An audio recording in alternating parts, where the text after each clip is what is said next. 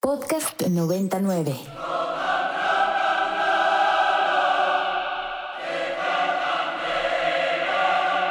El cine I.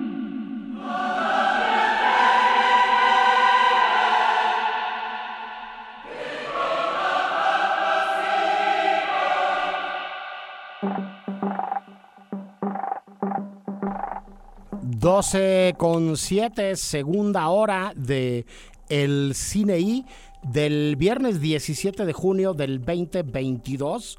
Yo sigo siendo el More y continúo compartiendo micrófonos con mi queridísimo Andrés Durán Moreno. Hola More, pues aquí afortunadamente seguimos, bueno, sigo siendo Andrés, sigo en el Estado de México, ya cambió el clima, hace rato estaba nublado, ahorita está el sol a todo lo que da que me recuerda pues una vez más el verano y este clima locochón. Y pues nada, parecía en la mañana era muy buen momento para verse una película en uno de los numerosos servicios de streaming que hay por ahí. Eh, yo aquí justo tengo uno de movie, que es el que quería aprovechar de esta vez, pero pues ahora había programa, More, ahora no pudo ver película en la mañana. Está bien, eh, cuando se termine el programa a la una, te puedes abocar a ver eh, lo que tú quieras. Eh, ya que hablas de movie, eh, comentamos los estrenos en salas, pero no hemos hablado de plataformas y decir que eh, los amigos de Movie nos comparten muy buenas noticias eh, todos los viernes. Este, la primera tiene que ver con que ya compraron la nueva película de David Cronenberg, que fue así como la sensación y la provocadora de los mayores escándalos ahora en el Festival de Cine de Cannes que acaba de, de terminar. Va a estar en Movie esa película, entonces pónganse pendientes por ahí. Pero además de eso, esta semana se estrena en exclusiva el día de hoy, para más detalle, eh, la ópera prima de una directora sueca que se llama Ninja Tyber, que es como el gran eh, suceso del Festival de Cine de Sundance de este año, que se llama Pleasure. Eh, un retrato bien duro, pero bien interesante y desde una visión eh, muy lejana a la cosificación, a la glamorización, este, a la explotación literal a la que estamos acostumbrados a ver la industria del porno, este, que se cuenta desde una perspectiva distinta, este Ninja Tiber em, trabaja con una actriz espectacular eh, que se llama, les digo en este momento, se me fue el nombre de, la protagonista, Sofía, Sofía Kappel. Este que es una chica sueca de 18 años que se va a triunfar a la escena del porno hollywoodense este, y que tiene que tomar una serie de decisiones y que tiene que dar una serie de consentimientos para ir subiendo en eh, los escalafones del estrellato de este mundo del porno. La verdad es que la película es espléndida, insisto, dura, controvertida, pero muy, muy interesante y es muy recomendable. Está a partir de hoy en Movie. Y este, diciendo esto, aprovecho para recordar que hay una manera de tener un mes gratis de movie este, simplemente por escuchar este programa. Se los ponemos ahora mismo en eh, el perfil, en la cuenta de Twitter del programa. Pero hay además un par de regalos bien interesantes por parte de nuestros amigos de movie. Este, estos regalos son dos membresías gratis por tres meses a quien nos ponga un tweet arrobando a el cine arrobando a la estación y arrobando a Movie Latinoamérica, diciéndonos el nombre de la directora de Pleasure y el nombre de la protagonista. Los primeros dos se van a llevar eh, una membresía por tres meses gratis de esta chula, chula, chula y muy variada plataforma de contenido de películas que tiene cosas harto interesantes, mi queridísimo Andrés. Este. Los primeros dos, eh, arroba el cine arroba ibero 90.9 y arroba movilat. Arróbenlos y mándenos, yo quiero esa membresía con el nombre de la directora y el nombre de la protagonista. Sí, Andrés. Sí, mencionar que de verdad vale mucho la pena esta, pues sobre todo el, regalo que se ofrece, ¿no? Porque Movie cuando tú entras, sí, o sea, por tu propia cuenta te da siete días. Entonces, si ahorita escuchando el programa tú usas el uso del cupón de los 30 días, está muy bien. Y si además te ganas esto y tienes tres meses, pues qué más decir, ¿no? El chiste, eh, con esto los invito a que se esfuercen, a que le busquen, porque Moby tiene un montón, un montón, un montón de cosas, ¿no? Sí. Este es justamente como, pues lo que quieres encontrar, lo que no encuentras en Netflix, que lo que no encuentras en Netflix te lo encuentras acá, entre ellas, pues muchas de las películas más que más me gustan de Kieslowski, por ejemplo. Sí, arman listas temáticas, ¿no? La semana que entra, no me adelanto al programa de la semana que entra, pero bueno, la semana que entra vamos a estar hablando de eh, cine LGBT eh, y más.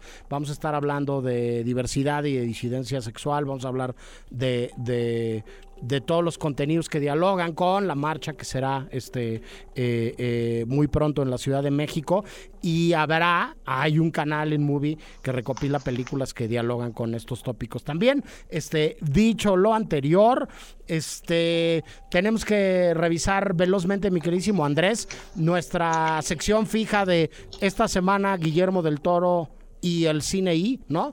Este, porque está teniendo lugar Guadalajara, donde se habló largo y tendido también de Guillermo el Toro y de parte de su nuevo proyecto que se está desarrollando este, eh, en una de sus eh, fracciones en el taller del Chucho, que es este estudio increíble de animación que se ha levantado allá en la capital tapatía. Pero también fue Andrés a Annecy que vamos a hablar de Annecy también con nuestros siguientes invitados, eh, a presentar eh, parte del pietaje de su versión de Pinocho que está haciendo para Netflix, Andrés. Así es, More. como ya decías, del toro siempre dándonos de qué hablar.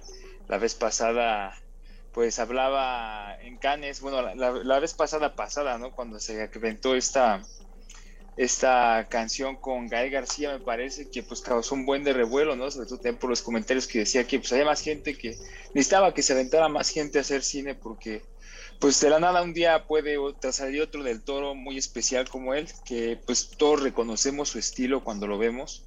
Eh, cuando recuerdo muy bien que no estaba viendo Callejón de Almas Perdidas antes de que me enterara que era del toro, nada más empezó el puro trailer y dije, oye, es que esto, esto se parece a alguien que yo conozco, ¿no? Ya pues de repente ahí te enteras.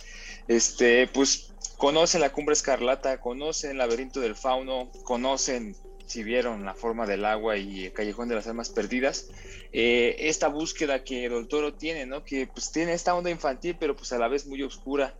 Y esas dos cosas se fusionan en esta película porque, pues como ya habíamos hablado antes, More, la película habla sobre Pinocho, pero es justamente sobre pues el episodio de persecución de, Mussolini que ha dado mucho, mucho de aquí hablar. Entonces, pues causa revuelo, causa un montón de cosas y sobre todo, pues Netflix estuvo ahí para, para dar pie a esto, ¿no?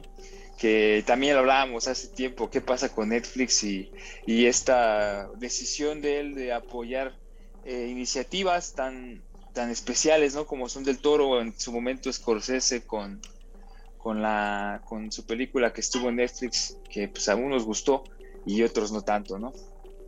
Así es, este estaba checando en Twitter que volaron ya los pases, ¿no? Este, las membresías. Este, les contestamos en un momento a los ganadores, ¿no? Y, y les compartimos a todos los demás la liga para si no que tengan por lo menos el mes de, de, movie gratis. Eh, gracias, decir nada más rapidísimo a Tonín Sinarango, a Marisole, a Pilarica, este, Pilarica, ¿eh? ¿Qué, tal que lo leí mal? Este, a Paloma Reguino Ochoa, a Loli Bigut, a Alejandro Miranda, este, por reportarse y por estarnos escuchando, por estar del otro lado del, del transistor. Nosotros nos vamos a ir con algo de música y regresamos con más entrevistas. Ya les había avisado yo que hoy estábamos cargaditos de conversaciones, lo cual eh, me hace muy feliz.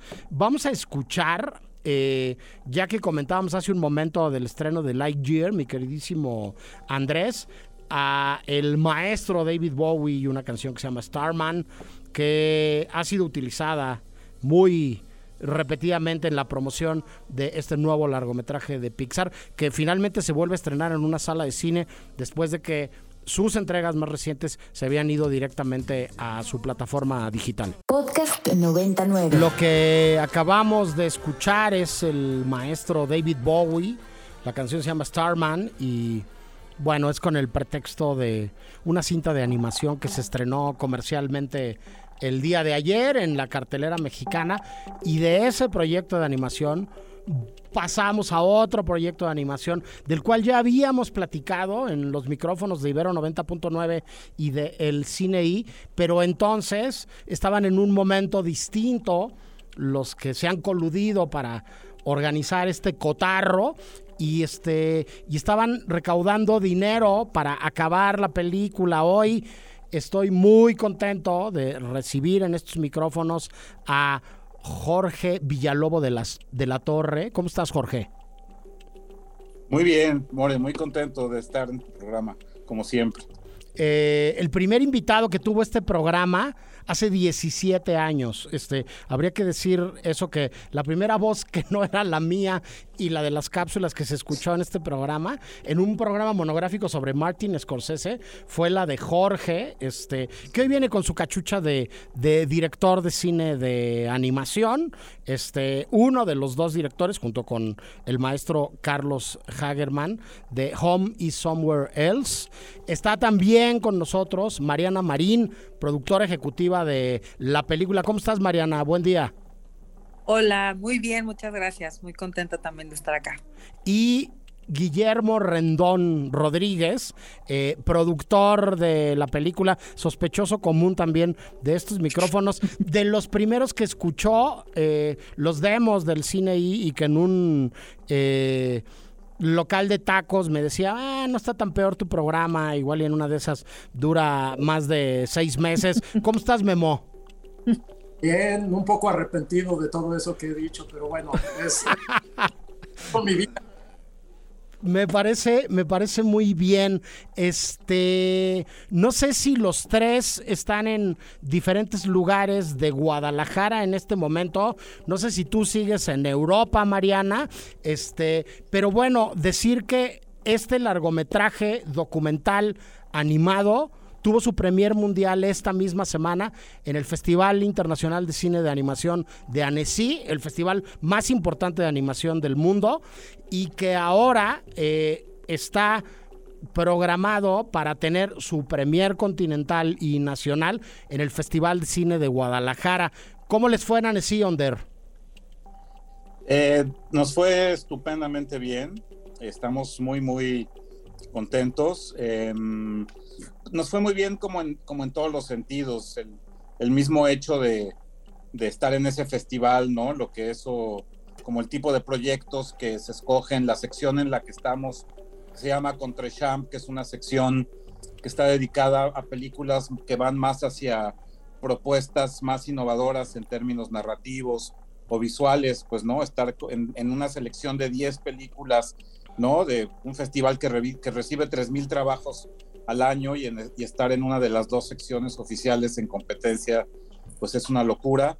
Y luego las funciones, la verdad es que han sido muy bonitas, eh, sobre todo la del, la del estreno, que fue una sala ya un poco más grande y que fue la que nosotros, ¿no? Que es la que es como nuestro estreno, fue, fue súper emocionante. Eh, la gente, creo que todo el mundo está conectando con la historia, está conectando con los personajes entonces yo creo que eso es para nosotros como, como de las mejores recompensas, que la gente se emocione y que saliendo te cuente sus, sus propias historias, porque al final pues todo el mundo siempre tiene una historia de, de migración, ¿no? Entonces estamos muy, muy felices. Claro. Mariana, además de ser productora ejecutiva de la película, tú estás un poco a cargo de la campaña de impacto y de, de, de, de conseguir que, el, que, que la propuesta de Jorge, de Carlos y de todos eh, los que están detrás del proyecto, que son un montón este, de talentosas y talentosos, este, llegue a más personas. ¿Cuál es la importancia de estar en la misma semana en Annecy y en Guadalajara. ¿Por qué? ¿Por qué? Bueno, primero, ¿por qué metieron las películas ahí, no? Este, y luego, ¿por qué andan viajando por el mundo y, y, este, desvelándose para, para poder estar como con un pie en, en, en los dos lugares, Mariana? Eh, pues realmente yo creo que de esta película, eh, además de la propuesta de, de, Carlos, de Jorge, del estudio, eh, también hay todo un crew que trabajó, ¿no? De estudios mexicanos, de artistas mexicanos, eh, que, que le entraron al proyecto y que se comprometieron con él. Entonces también de alguna u otra manera al ser un documental animado eh, para nosotros estar en Annecy y también en Guadalajara, pues forma parte de eso, de reconocer la calidad que tiene el trabajo de todos los artistas que colaboraron, de toda la gente que se sumó. Eh, y en el caso de Annecy, eh, creo que también teníamos esta sensación en términos de de que claro, es el festival más importante de animación y ya es un lujo estar ahí, ¿no? Pero que además de eso, como decía Jorge, al terminar las funciones pudiéramos hablar con esta gente que hace animación y le gusta la animación de los temas de la película y de sus experiencias, se volvió una parte muy, muy enriquecedora, entonces creo que eso todavía hizo mucho más eh, agradable la experiencia. Y en el caso de Guadalajara, pues, ¿no? Es el festival con mayor tradición en México, es un festival que también se ha distinguido por ir abriendo puertas, ¿no? Ahora con esta sección nosotros estamos compitiendo en la sección de eh, internacional de animación.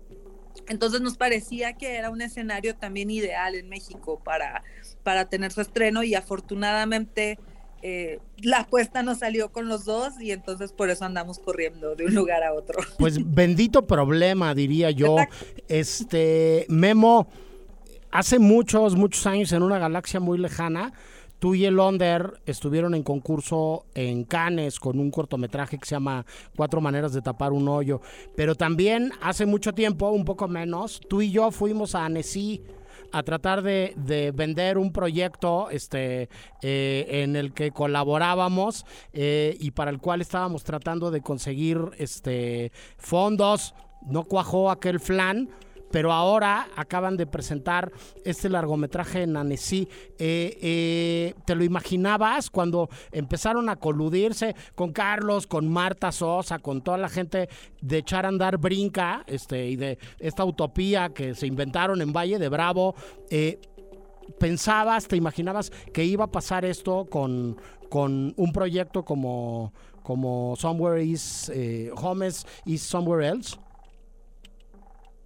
Ah, pues este, uno, uno, uno fantasea, ¿no? Este, en su vida, ¿no? Y este, y pues sí, es, lo, lo, que, lo que quiere, lo que espera, ¿no? Que, que llegue a pasar, que estar en Annecy, estar en Guadalajara, ¿no? Este, ¿qué, qué más se puede pedir, ¿no?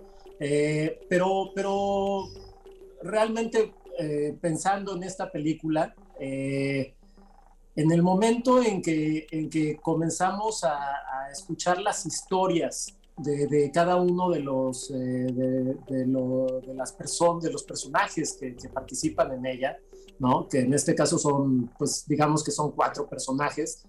Eh, cuando comenzamos a, a, oír las historias que, que nos estaban contando, que, que nos estaban eh, platicando, en ese momento sí dices, ay, aquí, aquí hay algo, esto, esto, es, esto va mucho más allá de lo que, de lo que eh, podemos eh, pues imaginar, ¿no?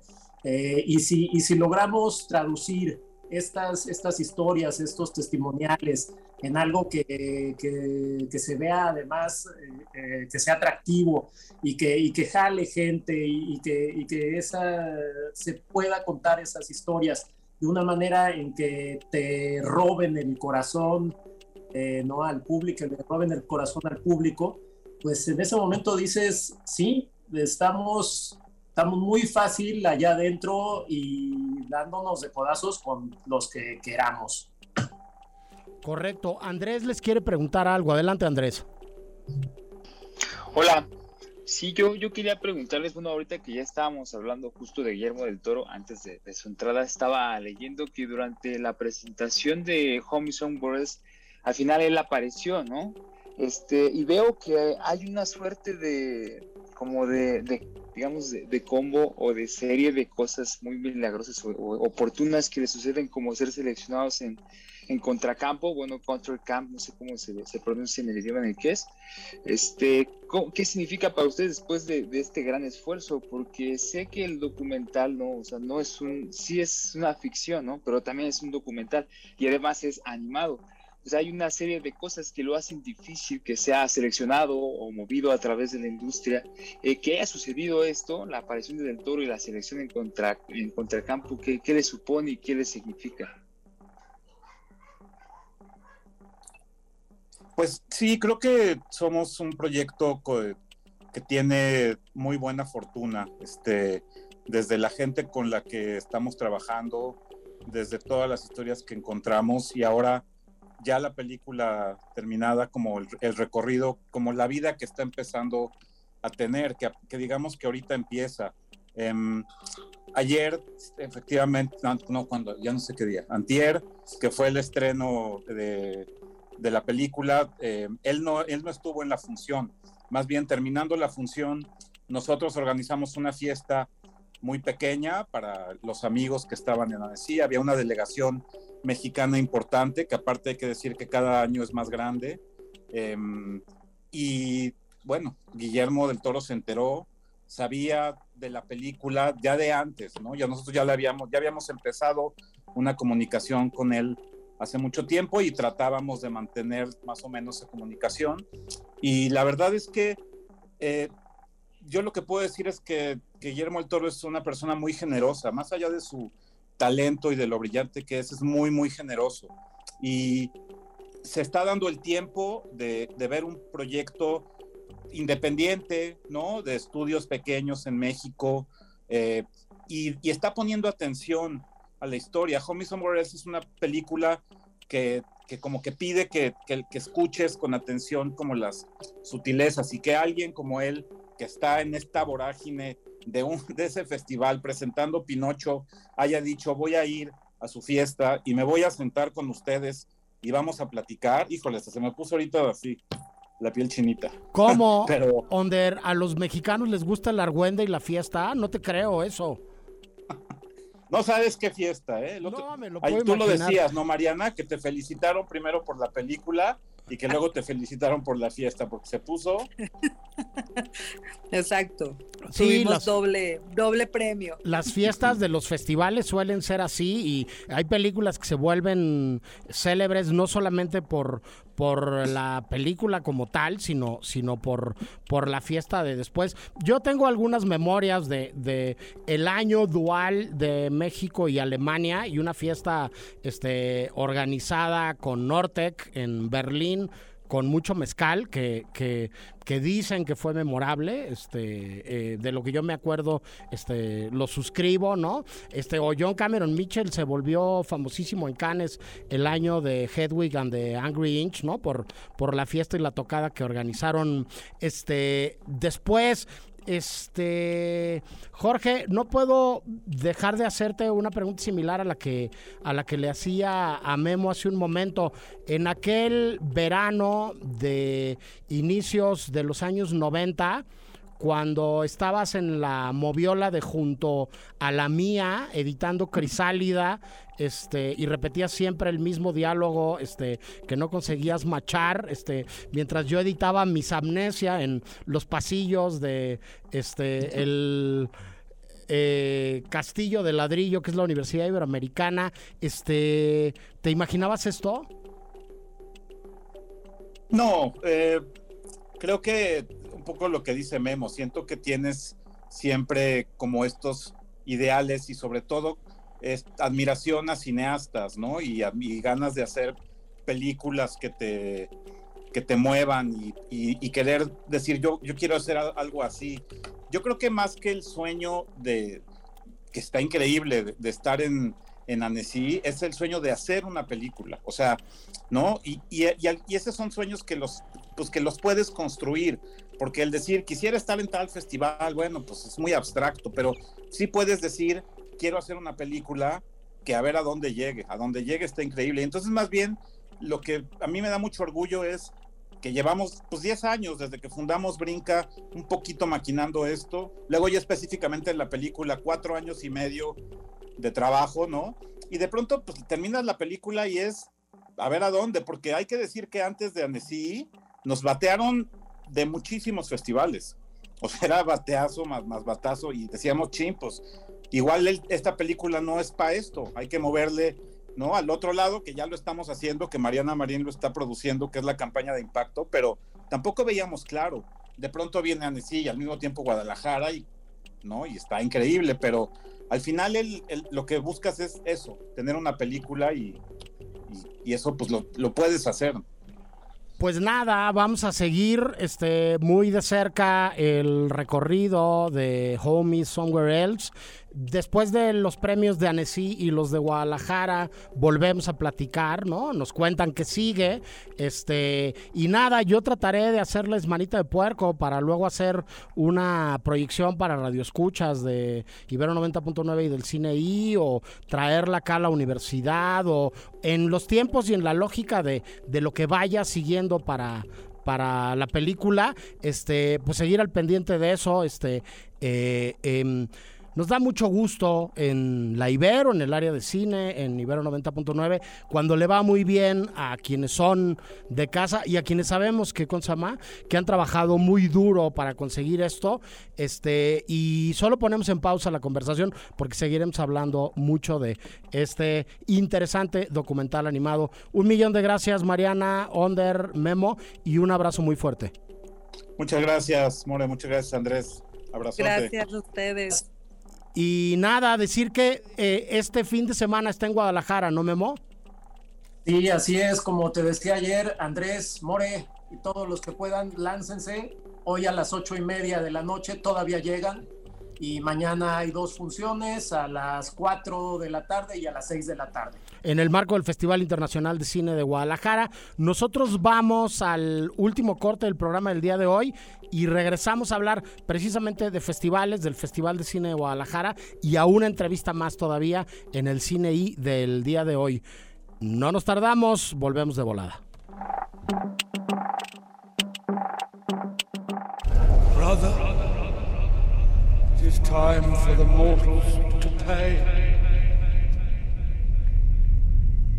Child waits to do your will. El cine I. Release the Kraken.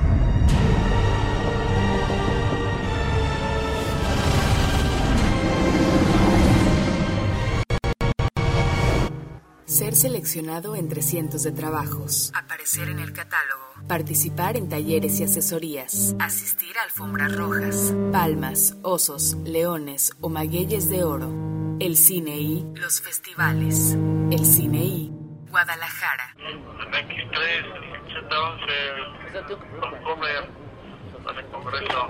Porque yo la verdad que yo sepa no tengo antecedentes penales. Y si hacer un baile al barrio bravo de Tepito y hacer gozar a la, a la gente, pues que me lleven. No es el sonido porque el baile es cultura, como usted dice. Lo están haciendo en Iztapalapa, lo están haciendo en Iztacalco, en todos lados se están parando, están dejando a la, mucha gente sin trabajo.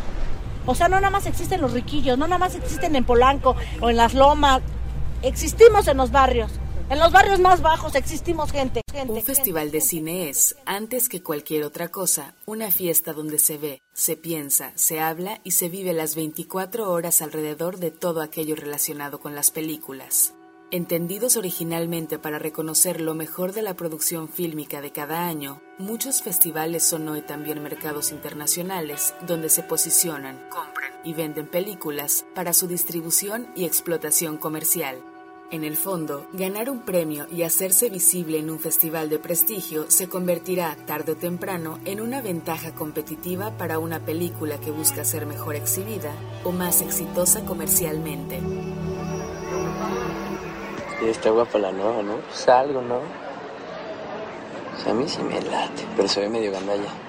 La neta sí.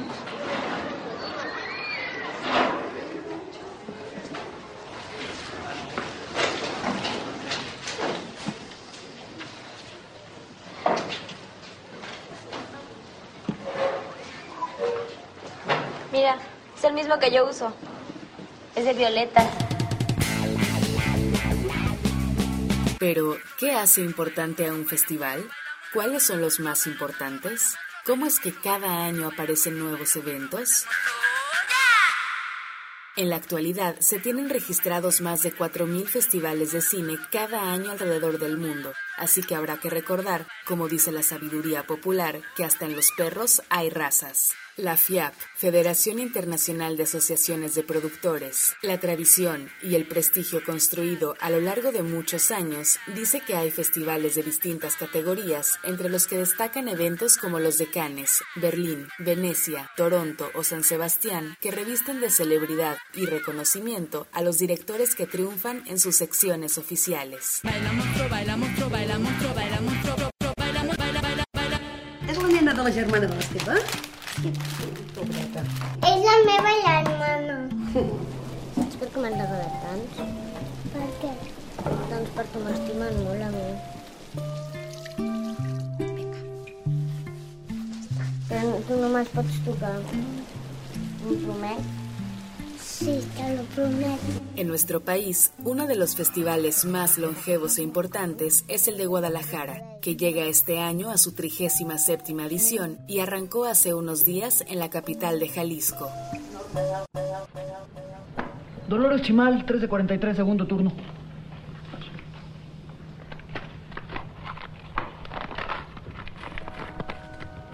¿Por qué tampoco? Descuento del seguro, impuesto sobre la renta, descuentos sindicales y préstamo para la fiesta de tu jefe. Ah, pero el licenciado Mata me dijo que me ¿Qué iba- quieres que yo haga, mano? Más allá de los premios y la fama, los festivales son un lugar de encuentro y el corazón de una comunidad que busca establecer alianzas y levantar proyectos al mismo tiempo que se ve mucho cine. Tú dices que no soy guapo, no te lo puedo negar. ¿Qué onda? ¿Dónde estás? Ya casi salimos. Me perdí, pero no te preocupes. ¿Celeste, no vas a llegar? Ya estoy aquí. ¿Aquí dónde? Es que creo que no has llegado a tiempo ni una vez. Hoy que llegué una hora y cachito tarde. Una hora con 50 minutos. Eres un fracaso como persona, un fracaso como hermana.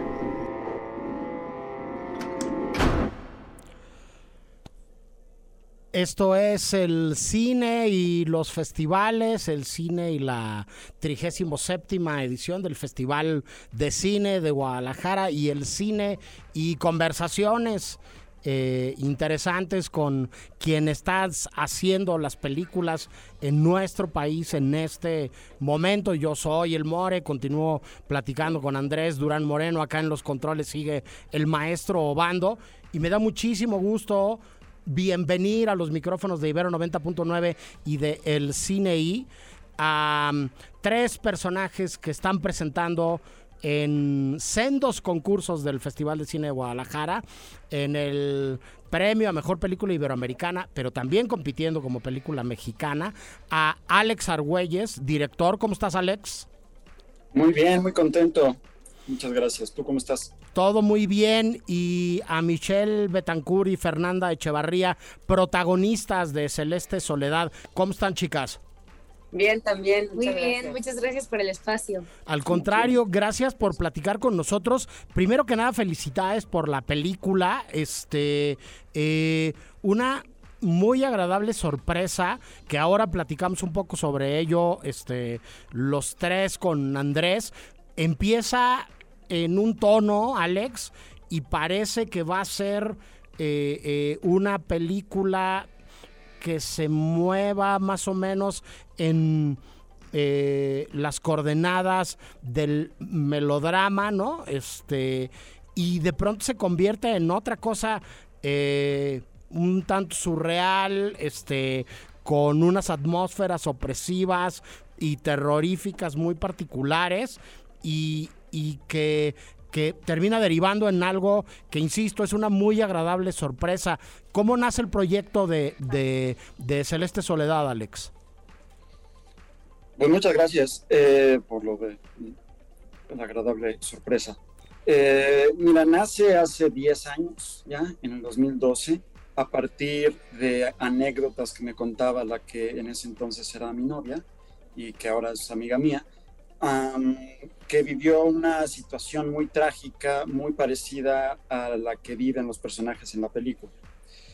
Y me contaba sobre sus experiencias y las atmósferas de soledad en una casa grande, vacía, eh, eh, las experiencias de duelo, ah, de, miedo, de terror, eh, de dificultad de, convivencia con la, la persona que quedaba, etcétera. Y sobre eso quise escribir una historia para poder retratar esas, esas atmósferas y, hablar sobre estos temas. Y más o menos en el 2014 fue que ya me siento formalmente a escribir, digamos que esos dos años trabajé en otras cosas mientras escribía en mis ratos libres y del 2014 al 2018 escribí eh, el guion que como dices, sí tiene este juego de géneros, em, que, me, parece, me pareció divertido jugar con los géneros. Creo que eh, eh, los géneros tienen ciertas reglas que si las rompes de forma ingeniosa puede dar un buen resultado. y bueno, después ya filmamos en 2019 y llenos aquí en el Festival de Cine de Guadalajara. Correcto. Cada vez es más difícil encontrar una película que sea puramente de un género, ¿no? O solamente de un género. Pero aquí, bueno, es como muy evidente cómo de un modo deliberado este la película cambia de dirección y te y te y te sorprende no este Michelle Fernanda este desde luego este eh, está Alex aquí, no nos lo podemos brincar. Por supuesto que la película es la visión de él, pero la película son ustedes dos. O sea, los dos personajes de estas dos hermanas que no pueden ser más distintas, ¿no? Eh, son, son lo que soporta la película sobre, sobre sus hombros, ¿no?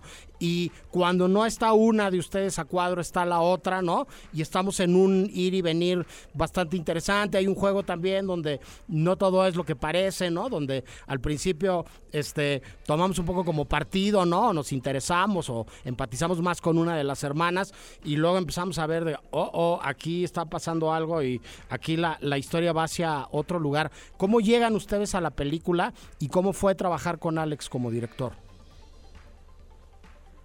Eh, bueno, este Alex y yo somos primos.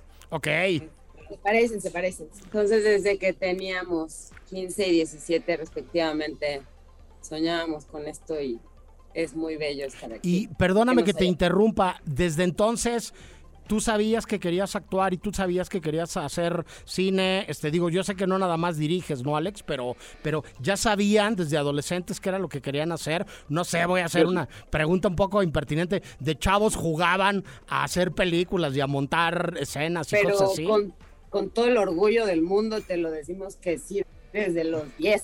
Ok. Sí. Sí, o sea, con mucho miedo, con cero seguridad, pero con autoseguridad, digo, ¿no? Como esa confianza que, es muy particular de la prepubertad, pero como un sueño, este, claro, y, y tenemos una familia este, con muchos artistas de diferente índole por ahí, entonces siempre fue una, eh, una camada muy amable para este tipo de, de deseos. Y bueno, pero con mucha gente dices, ojalá trabajemos y no sucede. Entonces, Alex y yo somos muy cercanos y en algún momento me platicó que, este, que tenía este guion, me, nos fuimos a tomar un café, me, me contó también que para la construcción iba a, acercarse más con una lupita, una lupa, a, a, mí, a Michelle y a mí, este, y tuvimos muchísimas... Eh, juntas con Alex, juntas Alex y yo individuales, juntas Michi y Alex, y luego Michelle y yo mucho trabajo solitas. Y pues así fue como mi acercamiento a y participación en la peli. Yo por mi parte, pues yo, ubicaba a Fernanda, la ubicaba pues como actriz, eh, me gustaba su trabajo, la admiraba mucho y, y Alex creo que lo conocí por redes sociales, no tengo muy claro cómo. Yo todavía estudiaba en el Centro Universitario de Teatro y él me parece que él ya había salido del CUEC, que es como la escuela hermana de la mía, y mm, no, no recuerdo muy bien en qué momento se empezó a gestar la relación, yo creo que ha de haber, ido- ha de haber sido por ahí mismo del 2014, y pasó mucho tiempo en que Alex me compartiera como ya el guion como tal, creo que casi hasta, hasta el final, digo, y supongo que hizo bien porque eso tuvo muchos cambios, ¿no? Entonces, como que yo sabía que él tenía la idea, que quería trabajar conmigo, yo veía sus fotos y también lo admiraba un montón, pero como que eso estaba pues distante. Hasta que pues la película afortunadamente sale ganadora en, en Foprocine y pues digamos que ya nos sentamos a trabajar los tres y bueno, la verdad, ¿qué te puedo decir? Estoy muy contenta. Eh, Fernanda es una compañera absolutamente generosa, o sea, es mi hermana en la película y, y es mi hermana en la vida a partir, a partir de eso, ¿no? Como además, pues la tragedia hermana, así que supongo que no quedaba de otra. Y con Alex estoy eh, verdaderamente también agradecida porque él es un director de actores, a él le gustan los actores y a veces es difícil, ¿sabes? Encontrar ese perfil de cineasta, como a veces nos huyen, a veces les damos miedo, a veces pues utilizan oh, personas para contar historias que no necesariamente sean actores y, y todo bien, eso es de estilos, pero se agradece que haya un director al que le interesan los actores y, y no y no solo porque en esta película no solo somos los actores como en ninguna, somos un elemento más y está todo jugando al mismo tiempo, pero Alex hizo pues mucho trabajo de mesa con nosotras y también creo que el punto de partida para trabajar fue muy distinto a otros proyectos porque como él estaba pensando en nosotras cuando escribió el guion, pues eso también se alimentó de nosotras, ¿no? O sea, en, estos últimos tratamientos, como decía Fernanda, se nos acercó como con una lupa él y, el co-guionista que es Emilio Aguilar Pradal, eh, pues nos preguntaban cosas sobre nosotras, como que es pues lo que yo creo que pues debería suceder en cualquier proceso creativo, ¿no? Y que, que, ahí pues va empapado de nuestra honestidad de todos lados porque es un proyecto personal para, para todos y todas. Correcto. Andrés les quiere preguntar algo. Adelante, Andrés. Sí, esta pregunta va más que nada para Michelle y para Fernanda. Eh, veo que en la película hay una relación diametral, ¿no? Eh, ambas mujeres son representaciones de, pues, caracteres eh, diametrales, como ya dije. ¿Qué parte de ustedes, de, de, su personalidad como Fernanda y Michelle, resonó con esos personajes? Y si acaso, si descubrieron algo de, de ustedes mismas a través de, la, de esa encarnación de ese personaje. Eh, en mi caso, el personaje de Celeste, sí tengo muy claro qué cosas este, agarraron de mí. Eh, eh, soy, soy, soy, tengo muchas cosas similares. Eh, soy distraidona, ¿no? Se me pueden este, olvidar las cosas bastante. Lo que sí viví que no, que no fue nada fácil porque yo soy todo lo contrario es la, conten, la, contención ante una reacción dolorosa o ante, un, ante una sensación de dolor. Este, Alex me tenía que, que recordar con, desde la confianza que me tiene, pero me decía, te estás conmoviendo. Eh, y pues yo, sí, sí. Es que Fernanda es de las personas más empáticas que conozco y más eh, solidarias, eh, emocionalmente eh, compañera, dulce. En ese sentido es el extremo opuesto de Celeste. Se interesa okay. mucho por las emociones de los demás. Entonces, ese fue el gran reto. Correcto. ¿Y en tu caso, claro. Michelle? Eh, bueno, en mi caso, están aquí. Sí. Sí, sí. Aquí reales. seguimos. Sí. Sí, sí. Ay, gracias. Qué, qué bueno saber que no tengo un trastorno mental. Son reales. Me acabó la Me estás confundiendo. Sí. eh, pues eso, como creo que el mayor reto pues fue habitar estos lugares de locura. Yo eh, siento que no te puedo decir algo específico que diga, ah, esto es muy mío o esto. Yo lo único que, que puedo decir es que sé que Alex supo observar y que por supuesto que hay algo de mí ahí, y, pero por otro lado, cuando no lo hay? Porque uno es el objeto y la obra en sí mismo, ¿no? O sea, yo no puedo huir de quién soy y más los actores y más en el audiovisual como nuestra cara es la que está ahí, nuestros ojos son los que están ahí, nuestras voces son las que están ahí. Aunque haya cosas ficcionalizadas y aunque nos pongan un vestuario, en realidad estamos ahí. ¿Quiénes somos? Creo que justo esa es la pregunta que contestamos todos o que, queremos contestar los que hacemos arte, ¿no? ¿Quién soy? Pues lo voy a descubrir con este proyecto porque probablemente descubra otras posibilidades de ser.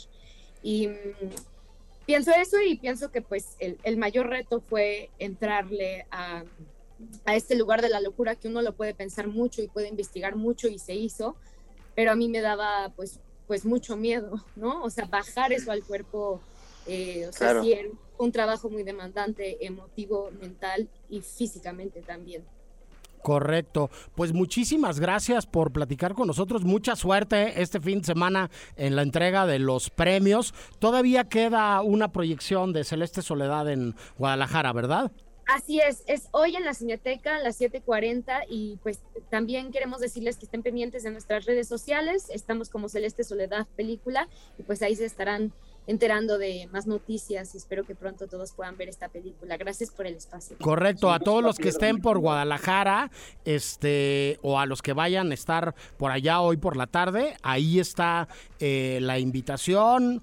Eh, director, debutante, dos espléndidas actrices, este, un reparto bien interesante también. Eh, todas y todos los demás que aparecen en la película están, están muy bien también. Y este, nuevas voces para el cine mexicano, nuevas presencias en frente de cámara para, para, para nuestro cine que va a encontrar de una u otra manera este, los caminos para financiarse y para seguir en estas inercias positivas que, traemos desde hace muchísimos años. Muchas gracias de verdad por platicar con nosotros y gracias a todos los que están del otro lado del transistor y del dispositivo digital por hacer posible las mejores dos horas de nuestro mejor día laborable de la semana. Gracias Andrés, un abrazo hasta el Estado de México, gracias a Obando por acá. Eh, yo soy el More y nos podemos ver en muchos lados, pero seguro, seguro, nos vemos en el cine. Hasta luego.